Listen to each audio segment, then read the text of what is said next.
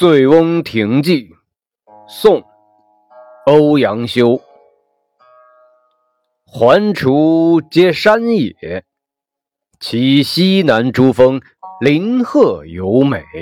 望之蔚然而深秀者，琅琊也。山行六七里，见闻水声潺潺，而泻出于两峰之间者，酿泉也。峰回路转。有亭翼然临于泉上者，醉翁亭也。作亭者谁？山之僧智仙也。名之者谁？太守自谓也。太守与客来饮于此，饮少辄醉，而年又最高，故自号曰。醉翁也，醉翁之意不在酒，在乎山水之间也。山水之乐，得之心而寓之酒也。若夫日出而林霏开，云归而岩穴明，晦明变化者，山间。之朝暮也，野芳发而幽香，佳木秀而繁阴，风霜高洁，水落而石出者，山间之四时也。朝而往，暮而归，四时之景不同，而乐亦无穷也。至于富者歌于途，行者休于树，前者呼，后者应，与履提携，往来而不绝者，滁人游也。临溪而渔，溪深而鱼肥，酿泉为酒，泉香而酒冽，山摇野肃，杂然而前陈者。太守宴也，宴酣之乐，非丝非竹。射者众，弈者胜，觥筹交错，起坐而喧哗者，众宾欢也。苍颜白发，颓然乎其间者，太守醉也。已而。夕阳在山，人影散乱。太守归而宾客从也。树林阴翳，鸣声上下，游人去而禽鸟乐也。然而禽鸟知山林之乐，而不知人之乐；人之从太守游而乐，而不知太守之乐其乐也。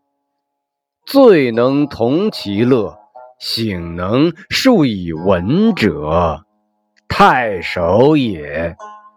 太守为谁？庐陵欧阳修也。白话译文：环绕滁州的都是山，那西南方的几座山峰、树林和山谷格外秀美。一眼望去，树木茂盛，又幽深又秀丽的是狼牙山。沿着山路走六七里，渐渐听到潺潺的流水声，看到流水从两座山峰之间倾泻而出的，那是酿泉。泉水绕着山峰折绕，沿着山路拐弯儿。有一座亭子，像飞鸟展翅似的飞架在泉上，那就是醉翁亭。建造这亭子的是谁呢？是山上的和尚智仙。给这亭子取名的又是谁呢？太守用自己的别号“醉翁”来命名的。太守和他的宾客们来这儿饮酒，只喝一点儿就醉了。而且年纪又最大，所以他自号醉翁。醉翁的情趣不在于喝酒，而在欣赏山水的美景。欣赏山水美景的乐趣，领会在心里，寄托在酒上。至于太阳的升起，山林里的雾气散了，烟云聚拢来，山谷就显得昏暗了。朝则自暗而明，暮则自明而暗，或暗或明，变化不一。这就是山中的朝与暮。野花开了，有一股清幽的香味儿。好的树木。枝繁叶茂，形成一片浓密的绿荫，风霜高洁，天高气爽，水落石出，这就是山中的四季。清晨前往，黄昏归来，四季的风光不同，乐趣也是无穷无尽的。至于背着东西的人在路上欢唱。来去行路的人在树下休息，前面的招呼，后面的答应。老人弯着腰走，小孩子由大人领着走，来来往往不断的行人是滁州的游客。到溪边钓鱼，溪水深，并且鱼肉鲜美，而用酿泉造酒。泉水香，并且酒也清，野味儿、野菜横七竖八的摆在面前的，那是太守主办的宴席。宴会喝酒的乐趣不在于音乐，投射的中了，下棋的赢了，酒杯和酒筹交错。时起时坐，大声喧闹的人是欢乐的宾客们。其中一位容颜苍老、头发花白的人，醉醺醺的坐在众人中间，那是喝醉了的太守啊。不久，太阳落山了，人影散乱。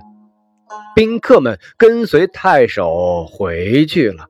树林里的枝叶茂密成荫，鸟儿到处欢鸣。这是游人们离开后，鸟儿在欢乐的跳跃。但是鸟儿只知道山林中的快乐，却不知道人们的快乐；而人们只知道跟随太守游玩的快乐，却不知道太守。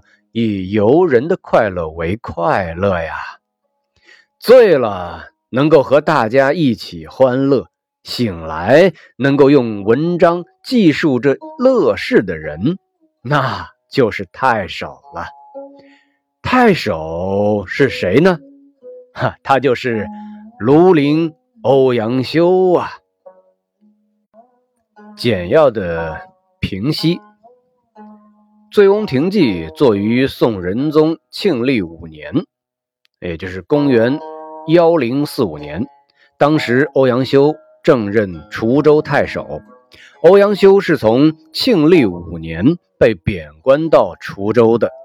被贬之前，曾经任太常承知谏院、右正言知制告、河北都转运按察使等职。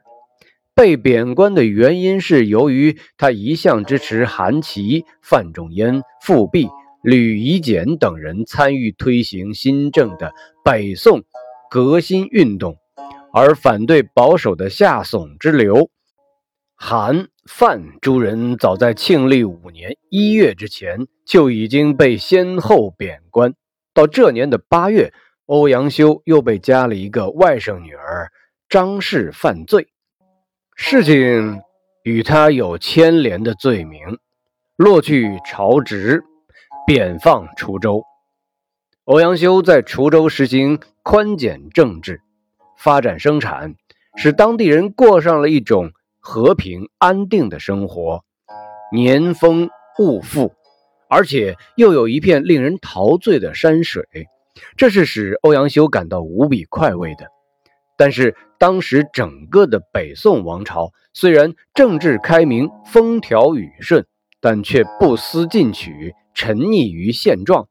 一些有志于改革图强的人纷纷受到打击，眼睁睁地看着国家的积弊不能消除，这又不能不使他感到沉重的忧虑和痛苦。这是他写作《醉翁亭记》时的心情，悲伤又有一份欢喜，这两方面是糅合在一起，表现在他的作品里的。